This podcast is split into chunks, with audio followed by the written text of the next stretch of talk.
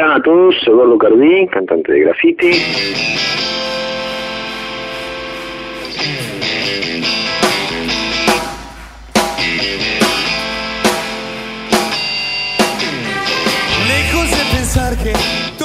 Supongo que hacer pop o música o rock en la década de los 80 no era muy diferente a hacerlo hoy. Sí había en esa época una una corriente muy importante musical y estética em, que duró una década y de la cual salieron las grandes bandas y los grandes solistas mm, nacionales e internacionales que al día de hoy siguen dando vueltas.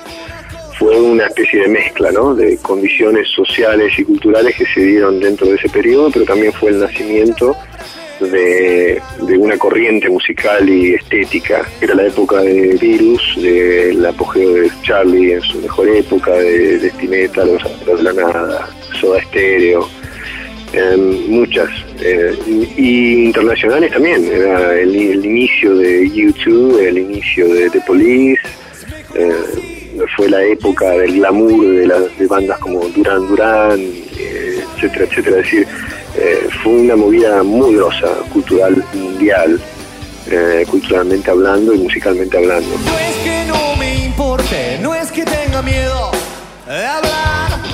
Rosario siempre fue muy muy muy satélite y, en ese sentido eh, siempre dependió mucho de lo que se venía desde Buenos Aires, con el agravante que a fines del 82, después de la guerra de Malvinas, se prohíbe la difusión de música este, internacional o música cantada en inglés y por lo tanto no queda otra más que volcarse al mercado nacional. De ahí es que las discográficas empiezan a promover artistas locales en lugar de traer artistas extranjeros y eso es lo que de alguna manera hace la apertura este, para muchos artistas que empiezan su carrera. Juan Carlos Baglietto empieza gracias a eso graba su primer disco en el 82, precisamente después de, la, de, Malvinas y de la nada, de ser un músico desconocido en la ciudad de Rosario, pasa a ser un artista este, nacional, tal vez el artista nacional más importante del momento.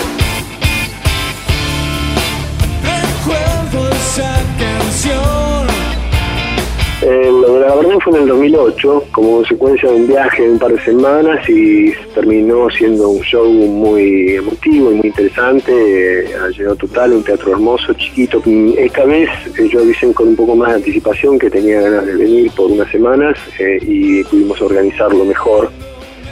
Y surge la posibilidad en principio de tocar en, el Teatro Círculo, después este, sugieren la Fundación Astengo, ya que el Círculo tenía limitaciones desde el punto de vista acústico y bueno, eh, un privilegio muy grande poder venir a la ciudad y tocar en un teatro de ese nivel, ¿no? La Fundación Atento, seguramente en un teatro como nosotros hubiéramos querido tocar en la década del 80 y nos hubieran dicho que no. Era difícil tener acceso a ese tipo de teatro, no solamente por una cuestión este, estética, sino también por una cuestión de, convocatoria. Son teatros grandes. Eh, el teatro Astengo es un teatro de 1.500 personas. Y bueno, de ahí la cosa empieza a tomar forma. Yo desde Londres en ese momento empiezo a hablar con, los chicos como para ir dándole forma y em, empezar a establecer qué tipo de show eh, podíamos hacer. Este es un show grande, como te, como como te repito, y, necesitas hacer un show importante, no puedes hacer 10 temas. Entonces pasa más que nada por armar una estructura de show coherente, donde vos puedas ir, no necesariamente cronológicamente, pero puedas ir eh, pasando de una época a otra y pueda llevar a la gente y mezclar cosas nuevas y hacer un show que tampoco caiga en lo obvio. El show se va a filmar en vivo, en, high definition y se va a grabar en vivo también, hasta que de ahí va a salir un DVD, va a salir un CD. Y es interesante porque ah, yo prefiero toda la vida material grabado en vivo a material, por ejemplo, a un video grabado este, independientemente o música grabada directamente en un estudio porque tenés la calentura del, del momento. Y si hay algo que no se ha perdido es la química de los integrantes arriba del escenario. Yo siempre digo que nosotros nunca fuimos grandes amigos fuera del escenario, pero siempre hubo una química muy especial arriba del escenario. Y eso es algo que no, no, se, no se adquiere, o la tenés o no la tenés.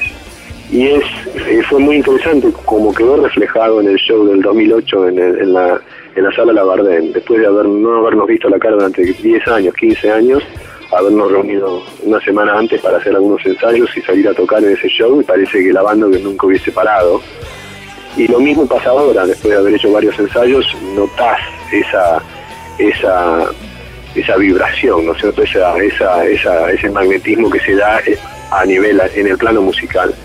Y yo creo que la banda, si hubiese, no se hubiese separado, no, no estaría sonando ni mejor, ni peor, ni diferente. Es una cuestión de, química entre cuatro o cinco personas, cinco profesionales que se juntan a tocar, pero que juntos tienen una característica de sonido y de composición. Eso es lo que hace que graffiti suene a graffiti y no suene a otra cosa. El sueño continúa. Chao.